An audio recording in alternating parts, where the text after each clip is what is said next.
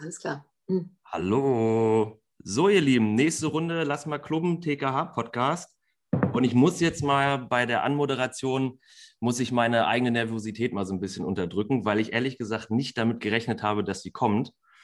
Aber mal schauen, ob er drauf kommt, wer es ist. Das ist die ehemalige Ratsvorsitzende der Evangelischen Kirche in Deutschland, die ehemalige Landesbischöfin der Evangelisch-Lutherischen Landeskirche in Hannover und die siebenfache Großmama ist Margot Käsmann. Hallo, Frau Käsmann. Ja, hallo, grüße Sie.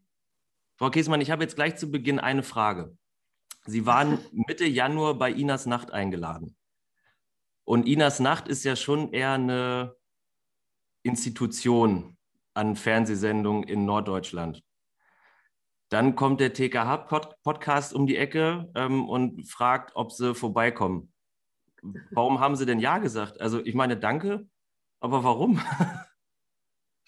Also erstmal finde ich das mit dem Podcasten gut. Ich mache ja auch einen mit Anne Torben Vogts beim NDR und äh, muss sagen, ich finde toll, dass bei den Podcasts du ein bisschen mit Zeit was besprechen kannst. Sonst ist ja alles immer ganz knapp, ganz schnell. Und inzwischen sind Podcasts doch äh, auch eine, eine, gute Form, finde ich mal, intensiver miteinander zu sprechen. TKH ist mir natürlich auch ein Begriff. Die Bischofskanzlei liegt ja da am Maschsee um die Ecke bei Ihnen. Ist nicht da bin ich oft vorbeigeradelt. Und natürlich bin ich ein ganz großer Fan von Sport im Team, in der Mannschaft. Ich habe auch immer in der Kirche dafür geworben, dass wir äh, mit Sport auch viele erreichen, die wir äh, sonst nicht erreichen können. Und gerade in diesen Zeiten muss ich jetzt mal sagen, tun mir die Kinder so entsetzlich leid, die nicht rauskommen, die sich nicht bewegen können. Also das möchte ich gerne unterstützen. Und als sie mich dann so freundlich gefragt haben, da habe ich gedacht, na, die halbe Stunde habe ich jetzt auch noch. Sensationell. Dann habe ich ja in der Frage nicht so viel falsch gemacht. Ähm, aber schön, dass Sie es auch direkt ansprechen. Also sind ja zwei große Punkte, die uns ja auch als Großsportverein in Hannover beschäftigen. Einmal Sport wichtig, klar, sonst würden wir alle nicht hier sein. Und auf der anderen Seite noch, noch die Kinder, die ja gerade sich leider nicht wirklich viel bewegen können. Ähm, warum glauben Sie denn, dass Sportverein, also warum ist Ihnen Sport so wichtig? Sie haben es ja gerade schon mal angerissen, aber warum finden Sie Sportverein als, als Gemeinschaft so wichtig? Und ich würde da jetzt vielleicht nochmal so ein bisschen ausholen, weil ich bin gerade in den jetzigen Zeiten, wo ja alles sehr kompliziert und sehr komplex ist, ein Freund davon, Dinge auf Basics runterzubrechen. Und habe mir jetzt mal so gestern, als ich denn da saß und gefragt und mir überlegt habe, was, was besprechen wir denn, was Kirche und Sport so gemeinsam haben. Und da ist in meinem Kopf, ich versuche manchmal sehr einfach zu denken, hat seine Vor- und seine Nachteile, ähm, dass Kirche und Sport ja vom Grundsatz her das Gleiche wollen. Sie wollen für alle Menschen da sein und sie wollen für alle Menschen ein Zufluchtsort, ein Bildungs- und ein Lernort sein. Würden Sie da mitgehen? Das denke ich auf jeden Fall, dass ähm, Kirche und Sport da nah beieinander sind. Ich habe mal vor Jahren mit Frank Hoffmann, der war damals ähm, der Chefredakteur von Runners World, ein Interview gemacht, ein Gespräch über Laufen. Äh, und das kann er viel besser schildern als ich. Das hat er mal schön beschrieben, dass ihm das auch auf einmal so klar wurde, zum Beispiel beim Joggen, finde ich, ähm, da brauchst du auch, wie beim Beten, sage ich jetzt mal, eine gewisse Routine. Du brauchst eine gewisse Disziplin. Äh, da muss eine Regelmäßigkeit her. Äh, und das war ein total interessantes Gespräch, weil wir dann gesagt haben, da gibt es tatsächlich auch Parallelen jetzt, sage ich mal, zwischen so einem ähm, Sportler, der immer wieder die Disziplin auch braucht, das zu tun, und den Atem, den du dann loslässt, dass du in einen anderen Rhythmus kommst. Das hat ähm, eine große, finde ich, Ähnlichkeit durchaus mit den Übungen, die du meditativ oder äh, im Gebet machst. Also dieses Loslassen, aber ich denke dann auch, dass die Gemeinschaftserfahrung, die ist zwischen äh, äh, Sport und dem, was wir als Kirche wollen, auch ganz wichtig, dass Menschen sich gehalten fühlen, getragen fühlen, dass jeder willkommen ist. Das ist mir zum Beispiel auch wichtig. Nicht nur die, die ganz tolle Sportler sind, äh, äh, sondern auch die, die langsamer sind und nicht so geschickt sind. Also ich war in der Schule eine furchtbare Frau in Sport. Also ich habe irgendwie gar nichts auf die Reihe gekriegt. Und dann dachte ich immer, also heute bin ich, ich jogge jeden zweiten Tag und ich schwimme wahnsinnig gern. Hätte mir damals jemand gesagt, Mensch, lauf doch, wenn ihr schon nicht Bockspringen oder Barren oder irgendwelche diese, diese, diese ach, wie heißt denn das, diese Gymnastiken, gymnastischen Übungen mit irgendwelchen Bändern, das war überhaupt nicht Ja, ja. Meine Mutter hat mir das auch mal irgendwann erzählt, so, also Körpererfahrungsübungen von früher, also naja, ich, ich weiß auf jeden Fall, was Sie meinen, aus Schilderungen. Also die Kinder zu ermutigen und zu sagen, was macht dir Spaß, was kannst du gut, ja, äh, äh und Ähm, und dann auch ihnen zu helfen, über diese Hürden zu kommen, wenn sie eben nicht so geschickt sind. Das finde ich ganz wichtig. Das machen wir natürlich in der Kinder- und Jugendarbeit in der Kirche auch. Ganz egal, wie du hier ankommst, du bist willkommen. Oder ich würde jetzt vom Glauben her sagen, jeder Mensch ist begabt, hat eine Gabe und wir müssen versuchen, sie zu finden. Ja, und jeder Mensch kann ja dann auch was für die Gemeinschaft beitragen, sei es noch so groß in der Wahrnehmung mancher, das ist ja jetzt erstmal vollkommen egal, sondern wenn man jetzt ein Teil von etwas ist, trägt man ja auch zu etwas teil.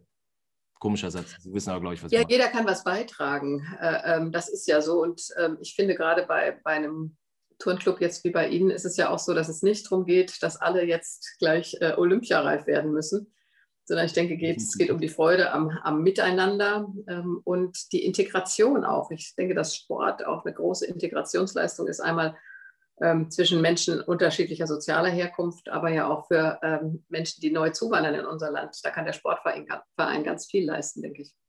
Ja, definitiv. Aber glauben Sie denn, dass das Potenzial von Sportvereinen, wir bleiben jetzt hier mal in Hannover, Niedersachsen, ähm, dass das ausgenutzt wird?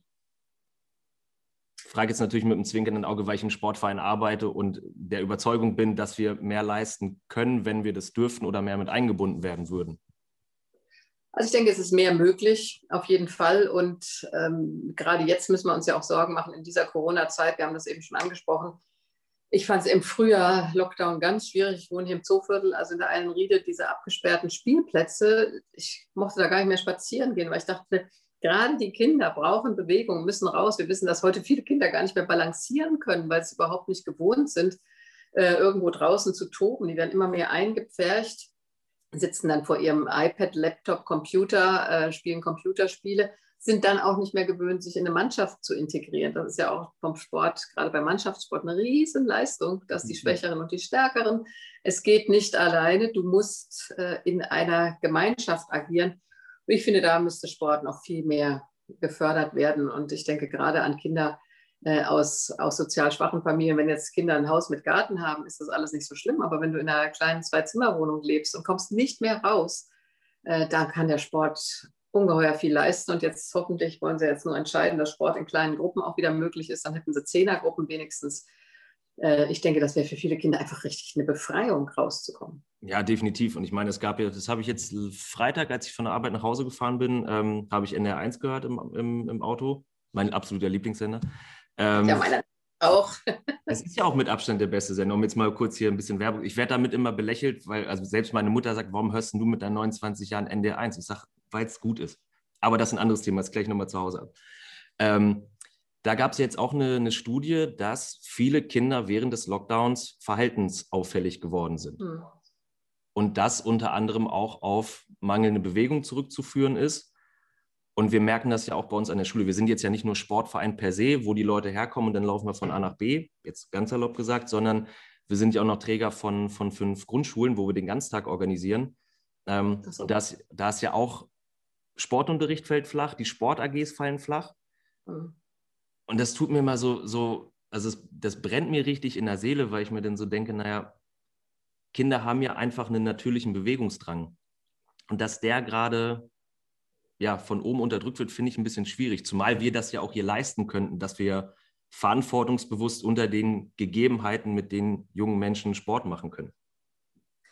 Ich muss sagen, dass ich ähm, es schon sehr schwierig finde, dass diese Beratungsrunden, die da uns allmonatlich oder alle zwei Wochen beschert werden, äh, immer Vertreter von Wissenschaft, Virologen am Tisch haben, versteht man ja auch, Wirtschaftsvertreter, aber keine Psychologen, keine Familienverbände. Also diese ganze soziale Seite der Krise wird meines Erachtens zu wenig gesehen und zu wenig wahrgenommen. Und wenn es jetzt so ist, dass die älteste Generation geschützt werden muss, die meisten Verstorbenen sind über 80, dann ist das ja sehr klar. Aber dann hätte ich mir mehr Fantasie gewünscht. Man hätte ja zum Beispiel wie Tübingen es so lösen können, dass man sagt, von 8 bis 10 können die Alten einkaufen und dürfen die Jungen nicht. Aber dafür haben die Jungen dann mehr Freiheiten. Also mir war da zu wenig der Blick auf die Lage von Kindern und auch Jugendlichen, muss man sagen. Für dieses Jahr auch furchtbar, wenn sie sich jetzt den ganzen Tag mit den Eltern da umhocken. Ähm, und äh, auch zu wenig Kreativität. Also wenn du die Alten besonders schützen musst, kann man dafür ja auch Konzepte entwickeln. In Tübingen habe ich zum Beispiel gelesen, ist auch so, dass alle all, über 80 oder ich glaube sogar über 70-Jährigen müssen keine öffentlichen Verkehrsmittel benutzen, sondern können auf Kosten der Stadt Tübingen ein Taxi rufen. Taxi das sind kreative Lösungen, um die zu schützen, die am verwundbarsten sind, aber die anderen dann auch wieder ein bisschen freizulassen. Also ich bin da zu 100 Prozent bei Ihnen. Ich ähm, komme jetzt gerade nicht auf den Namen des, des, Bürgermeisters. Der ist ja aber für solche Lösungen, weil er ja sehr pragmatisch Boris Palmer. Hm. Genau, Boris Palmer, genau. Der ist dafür ja sehr zerrissen worden, dass er das so getan hat. Wo ich auch dachte, naja, ein, zwei Äußerungen waren nicht ganz clever, die er getätigt hat, die ja aber auch aus dem Kontext gerissen worden sind. Ja, heutzutage habe ich auch nachlesen. Also ich kenne das bei mir auch. Also dann hast du irgendwann einen Satz da eingebaut und dann wird dir der Satz um die Ohren gehauen, aber die Leute lesen gar nicht, in welchem Zusammenhang der Satz gesagt wurde. Ähm, äh, das fand ich auch nicht ganz fair, weil ich denke schon, er hat da äh, in seiner Stadt jedenfalls Kreativität gezeigt. Genau, und da ist ja das, was Sie sagen, ne? also einmal Kreativität, aber auch Pragmatismus, die Leute schützen, die wir schützen müssen, aber wir dürfen ja die ich nenne es jetzt mal die, die weichen Faktoren, die daraus resultieren, die Sie ja gerade schon ansprachen, die sozialen Folgen für Kinder und Jugendliche, aber auch für Leute mit einer psychischen Erkrankung, die sie ohnehin schon haben, die jetzt ja durch die Krise nochmal verstärkt wird, dass das nicht mitbedacht worden ist. Und das ist ja eigentlich eine, eine Verlagerung des Problems von heute auf morgen, übermorgen und die nächsten Wochen. Also da werden wir ja wahrscheinlich noch die nächsten Wochen und Monate dran zu knapsen haben, dass Kindern und Jugendlichen ein Jahr Entfaltungsmöglichkeit, Bewegungsmöglichkeit genommen worden ist. Ich fürchte auch, dass wir die langfristigen Schäden, sage ich jetzt mal, noch Jahre sehen werden. Das eine ist natürlich das Lernverhalten. Viele sagen, die Kinder haben völlig den Rhythmus auch verloren. Die wissen gar nicht mehr, wie der Tagesrhythmus zu gestalten ist. Ich habe eine Freundin, die ist Kinder- und Jugendtherapeutin und sagt, viele Jugendliche haben auch Angst, weil sie sehr wohl wissen, dass sie beim Homeschooling nicht so viel gelernt haben, wie sie hätten lernen müssen, um das Schuljahr zu bestehen. Da werden sie dann versetzt jetzt, aber eigentlich haben sie riesige Defizite. Auch da fehlt mir Kreativität. Man könnte auch zum Beispiel sagen, ihr lieben Leute, wenn jetzt hier nichts passiert, dann können wir doch so und so viele Aufrufe machen von meinetwegen Studenten oder Älteren, die schon in Rente sind, die einzelnen Kindern helfen, ihren Lernstoff äh, nachzuholen. Auch da sehe ich nicht genug. Aber ich denke natürlich auch für Sie als Sportverein ist es ganz wichtig, dass Sie diese Kinder auffangen oder dass wir als Gesellschaft diese Kinder überhaupt erreichen und dann auffangen. Ich weiß ja nicht, wie es bei Ihnen ist, aber haben, äh, Sie haben sicher doch auch äh, für Kinder aus finanzschwachen Familien die Möglichkeit teilzunehmen, ohne zu zahlen, oder? Ja, ja, genau. Also wie, das ist ja das, was ich, was ich meine. Wir haben ja einmal Sportverein, da ist ja gerade, liegt ja viel brach ähm, weil wir einfach nicht viel machen können. Wir machen das, was wir dürfen, Familiensportstunden, Personal Training, einfach um unseren bestehenden Mitgliedern was zu bieten. Bezüglich Kinder haben wir noch die Möglichkeit, an unseren Grundschulen auf die Kinder einzuwirken. Also wir haben ein Online-Sportprogramm nur für unsere Grundschulkinder, wo sich alle Kinder mit zuschalten können. Und wir haben vor Ort auch die, die Bewegungspause initiiert. Ähm, also einmal um diesen Bewegungsmangel, den wir schon ansprachen, aufzufangen. Das heißt, da gehen unsere Freiwilligendienstleistenden durch die Klassen und machen dann Bewegungsgeschichten mit den Kindern am Platz. So, und das ist das, was wir machen können. Was wir dazu noch machen, ist, wir, wir bieten eine, um jetzt den Bezug quasi auf Ihre, auf Ihre Frage zu nehmen, mit finanzschwachen, äh, mit finanzschwachen Familien. Wir haben die Bud-Lernförderung, also die ähm, Bud-Lernförderung sieht so aus, dass Familien aus finanzschwachen, ich fange den Satz nochmal an. Die BOT-Lernförderung sieht so aus, dass finanzschwache Familien Fördergutscheine für Einzelförderunterricht beantragen können. Und wir übernehmen quasi die Antragstellung, die Abwicklung mit der Stadt, weil das ist ja das nächste große Problem, was sich auch zeigt. Bürokratie schön und gut, Ordnungsstruktur schön und gut, aber wenn sie dem Ziel und der Lösung irgendwie, um ans Ziel zu kommen, im Weg steht, habe ich da als pragmatischer Mensch ein bisschen Probleme mit, um das mal ganz vorsichtig zu sagen. Ähm, ja, auf jeden Fall haben wir gesagt, wir haben gerade die Zeit, wir haben die Kapazitäten, also übernehmen wir das und hoffen, dass wir so zumindest ein paar Kinder mit auffangen können. Das Problem mhm. ist, dass das ja, wenn man das jetzt mal gesamtgesellschaftlich betrachtet, ja nur ein Tropfen aus dem heißen Stein ist. Also, wir, was ich meine, wir greifen ein paar Kinder, wir können ein paar Kindern helfen, aber nur im Rahmen unserer Möglichkeiten und die sind ja begrenzt, weil wir einfach ja auch nicht mehr machen können und dürfen. Und da würde ich mir schon. Ja, jetzt sage ich aber mal zu dem Tropfen auf den heißen Stein. Ich war mal ähm, in Duderstadt zu einer Veranstaltung von Peter Maffei mit seiner, der hat ja auch eine Kinderstiftung, ähm, die, die Kindern hilft. Und dann wurde er auch gefragt, ist das, was sie für die Kinder tun, nicht nur ein Tropfen auf dem heißen Stein? Da fand ich seine Antwort gut. Er hat gesagt, aber was ist denn die Alternative? Äh, und das finde ich gut. Es muss halt viele, viele ja. Tropfen auf Steine geben, damit er irgendwann abkühlt. Äh, ich denke auch, dass dass wir sehen müssen, dass wir über die Kitas ja doch viele Kinder erreichen, wenn die jetzt endlich wieder dann ähm, geöffnet sind. Und ich mir schon wünsche, dass wenn Erzieherinnen das bemerken, dass einzelne Kinder doch schwer an der Last dieser Corona-Erfahrungen tragen, dass man dann auch Netze knüpft und sagt, wer könnte hier helfen, wer wäre bereit, jetzt hier der Familie auch zur Seite zu stehen und dieses Kind mit, mit aufzufangen. Also da wünsche ich mir schon, dass wir achtsam sind, jetzt auch gerade, wenn die Kitas und die Schulen wieder öffnen und auf die Kinder schauen. Ich erlebe immer wieder, dass es eine ganz große Bereitschaft gibt, tatsächlich zu helfen. Ich bin ja mit Herausgeberin vom Straßenmagazin Asphalt. Sie durften jetzt auch dann sechs Wochen, also ab Mitte Dezember, ihr ganzes Weihnachtsgeschäft und äh, Januar nicht verkaufen. Und ich habe gestern äh, einen Verkäufer angesprochen an der Marienstraße vor dem Rewe und der sagte, doch, die Leute kaufen richtig bewusst jetzt Asphalt, äh, um uns zu unterstützen. Also es gibt auch viel Solidarität in unserem Land, die abgerufen werden kann. Bei allem Ärger und allem, was weiß ich, was alles schiefläuft, aber das gibt es auch, Solidarität und Achtsamkeit da bin ich definitiv bei und ich erwische mich manchmal auch selber. Also ich studiere nebenbei noch Organisationsentwicklung und da heißt es immer, man soll den Fokus auf das Positive und auf die Lösung richten. Und ich erwische mich manchmal, wie ich, wie ich quasi mit mir selber einen inneren Kampf ausfechte. Bestes Beispiel war, ich bin über den Bahnhof gegangen, das ist ein paar Wochen ähm, her, und es, es kommen einem 1000 Leute entgegen. Und 999 Leute tragen diese Maske richtig. Und eine Person kommt mir entgegen und trägt diese Maske halt unter der Nase, wie man es nicht machen soll. Und ich habe mich dann dabei erwischt, wie ich dachte, das kann doch nicht wahr sein, warum sind die denn alle so doof? Das ist doch nun wirklich nicht so schwer. Und habe dann mal mich selber reflektiert und dachte, nee, das ist ja auch Blödsinn, was du jetzt hier gerade machst. Ein Großteil. Ja, du siehst nicht 99, sondern du siehst den einen.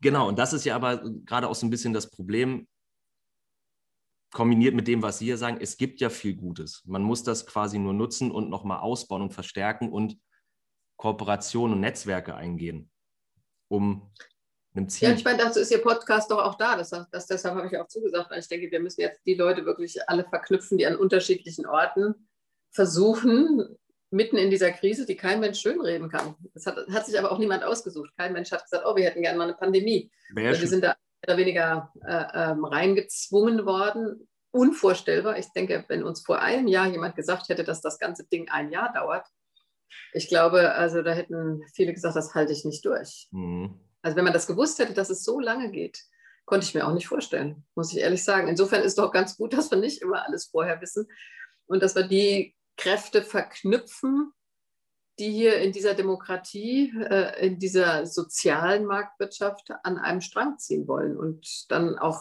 das deutlicher machen, und ich finde auch hörbarer machen, weil die anderen, die dagegen schreien, diese, diese Verschwörungstheoretiker und die Schlechtmacher, sind sehr, sehr laut, aber sie sind eine kleine Minderheit.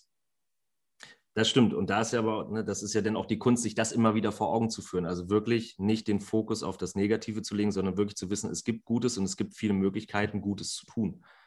Ähm, also in der Bibel ist so ein schöner Vers, seid fröhlich in Hoffnung. Das finde ich immer schön. Ein bisschen äh, äh, diese, diese Freude auch nicht verlieren.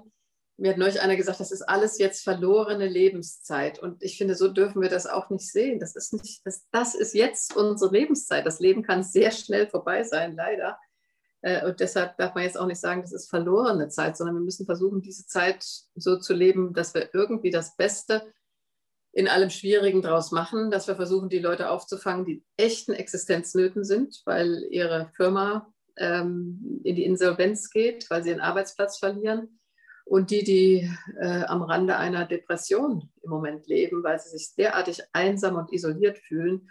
Also alles zu tun, um diese Menschen aufzufangen. Also ich kriege ganz viele E-Mails und Briefe auch von wirklich, wirklich verzweifelten Menschen und versuche auch immer zurückzuschreiben und zu sagen, irgendwie finden wir Wege und es gibt Zukunft. Und dann, ich will jetzt ähm, nicht immer sagen, früher war noch schlimmer, aber ich habe die Briefe meiner Mutter gelesen, die war mit 22 dann in einem Internierungslager in Dänemark, wusste ein Jahr lang nicht, ob ihre Familie überlebt hat und die, die, die Umstände in dem Lager waren sehr, sehr schwierig. Und gleichzeitig zu wissen, alles, was wir mal gedacht haben, dass Deutschland so toll wäre, alles in Frage gestellt. Also die Generation meiner Eltern, würde ich mal sagen, hat Schlimmeres durchgemacht.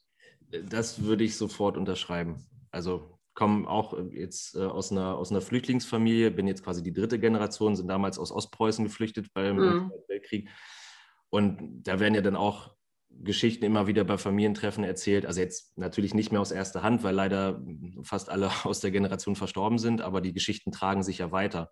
Und wenn man dann mal so hört, wie diese Fluchterfahrung war und wie danach auch die, die sozialen Umstände waren in dem Dorf, ähm, ist das schon, wo ich mir dann oft denke, über was meckern wir heutzutage eigentlich? Also wir sind so privilegiert, wenn man jetzt einfach mal die beiden Zeiten nebeneinander setzt.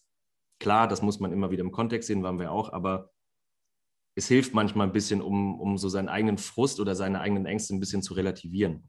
Also ja, das denke ich auch. Das wird dann eingeordnet, aber ich finde es schon interessant. Es gibt eine äh, Frau Sabine Bode, die hat sehr geforscht über die Kinder der Flüchtlingskinder und die Enkel der Flüchtlingskinder. Und tatsächlich, dass diese Geschichten sich bis in ihre Generation, also sie sind so alt wie meine jüngste Tochter jetzt, also mhm. bis in ihre, ihre Generation tradieren, das ist auch doch spannend. Und dann müsste man vielleicht auch fragen, welche Geschichten tradieren dann jetzt unsere Kinder und Enkel aus dieser Corona-Zeit? Sind das die guten Geschichten? Wir haben es geschafft, wir haben zusammengehalten, wir haben versucht, äh, äh, das Beste daraus zu machen. Oder sind es die Geschichten von, oh, es gab nur noch Hacken und Hackordnungen und Schreien und Pöbeleien und Angeschisse?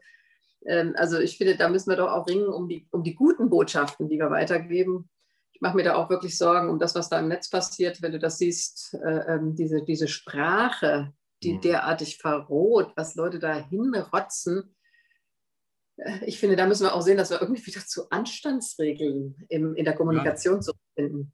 Ich habe letztens ein, ein schönes, schönes Zitat gelesen, das war ähm, in der Konsequenz von dieser WDR-Talkrunde, wo es um Thema Rassismus geht, die ja wollen wir nicht weiter vertiefen, also nicht wirklich gut war, um das mal ganz vorsichtig zu sagen, gab es danach ja eine Talkrunde von, von Enisa Armani und da hat eine Teilnehmerin an, diesem, an dieser Interviewrunde gesagt, Meinung hört da auf, wo sie andere diskriminiert.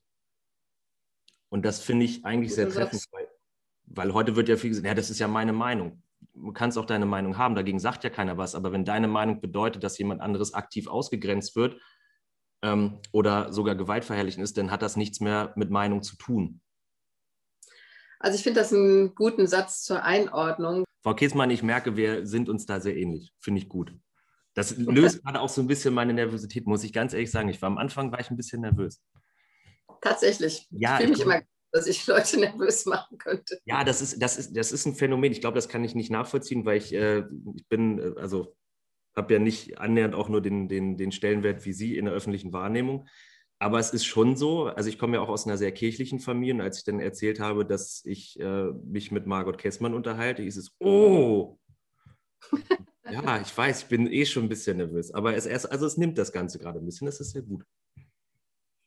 Das ist doch gut, ähm, weil ich sage ja immer, äh, im evangelischen Amtsverständnis ist es ja anders als im katholischen.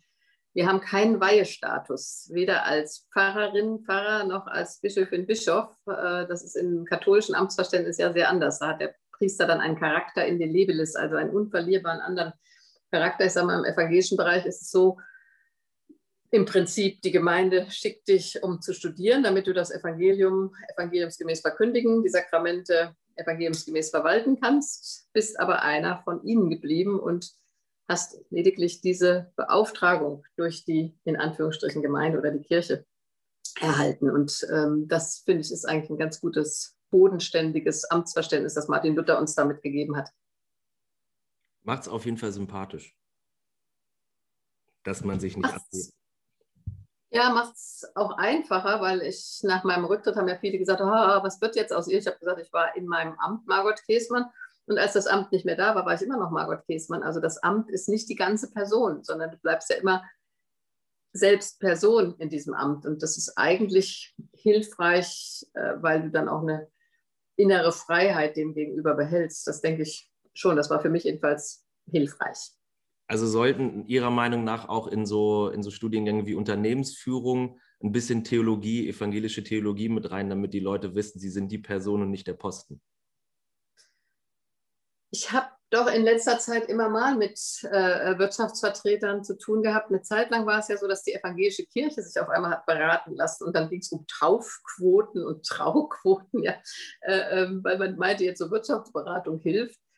Ich erlebe doch, dass auch öfter Manager fragen, oder ich habe auch, auch so Talks gehabt äh, mit, mit Leuten aus der Wirtschaft, dass doch auch nach Sinn gefragt wird. Also geht es nur um Kohle, Kohle, Kohle, dass ich noch mehr verdiene oder noch mehr Dividende ausschütten kann?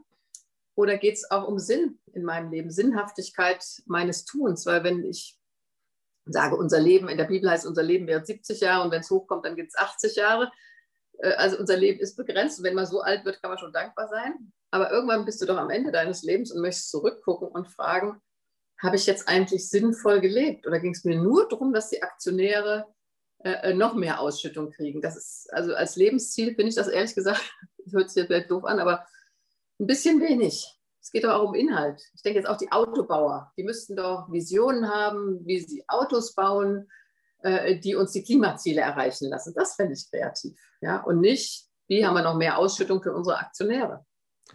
Sollte man meinen. Ich weiß nicht, Herr Weil ist ja auch direkt nebenan. Sollen wir mal rübergehen und fragen, ob Sie vielleicht den VW-Aufsichtsrat möchten? Nein, das, aber das könnte er mal einbringen. Dann hätte ich allerdings noch eine letzte abschließende Frage, wenn die noch erlaubt ist. Allerletzte Frage. Allerletzte Frage. Warum würden Sie jungen Menschen, streichen wir das jung, warum würden Sie Menschen empfehlen, in einen Sportverein zu gehen? Zum einen, weil Bewegung gut tut, dem Körper und der Seele. Ähm, und wir für unseren Körper und unsere Seele ja auch sorgen sollen. Das ist ein Geschenk, äh, das wir zu pflegen haben und weil es wichtig ist, mit anderen in Kontakt zu sein, nicht isoliert zu leben. Wir wissen gerade in der Corona-Zeit, wie viele Menschen sich so wahnsinnig einsam gefühlt haben. Also diese Gemeinschaftserfahrung äh, tut uns allen gut. Wir leben nicht als isolierte Menschen, sondern in Gemeinschaft steht schon in der Bibel, es ist nicht gut, dass der Mensch allein sei. Also beides, für Körper und Seele sorgen und die Sozialkontakte pflegen. Das ist doch eine schöne Aufforderung von Margot Käßmann nach und auch während der Corona-Krise jetzt gerade noch in einen Sportverein einzutreten, weil Sport ist einfach, das muss man jetzt auch mal so salopp sagen, Sport ist einfach geil. So, ich bin da, stehe da aus voller, also zu hundertprozentiger Überzeugung hinter, dass Sport einfach gut ist und Sportverein gut tut.